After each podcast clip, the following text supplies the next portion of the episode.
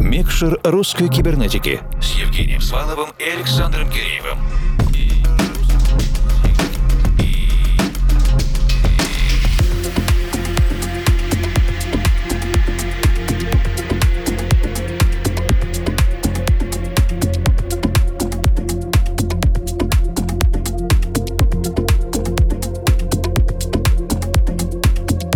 Ночи, дорогие друзья. Декабрь продолжается, в том числе эфирный декабрь кибернетический. И в целом для большинства музыкальных сервисов уже, как вы видели, естественно, в соцсетях, у артистов, издательств, диджеев, это время подведения всевозможных итогов. Для электронной цифровой музыки это прежде всего, конечно же, цифры. Все успевают помериться метриками, количеством слушателей, количеством прослушанных часов часов, ротацией на радио и другими всевозможными данными, на которые можно опереться, выстроить какую-то свою систему координат. Русская кибернетика, естественно, также постепенно готовится к подведению итогов года. У нас будет традиционное слушательское голосование, но в первой половине декабря, как, например, сегодня вечером, успеем принять еще пару ярких, замечательных, талантливых гостей. Сегодня, благодаря партнерству с издательством издательством Dark Mirror мы приветствуем Игоря Евтушенко,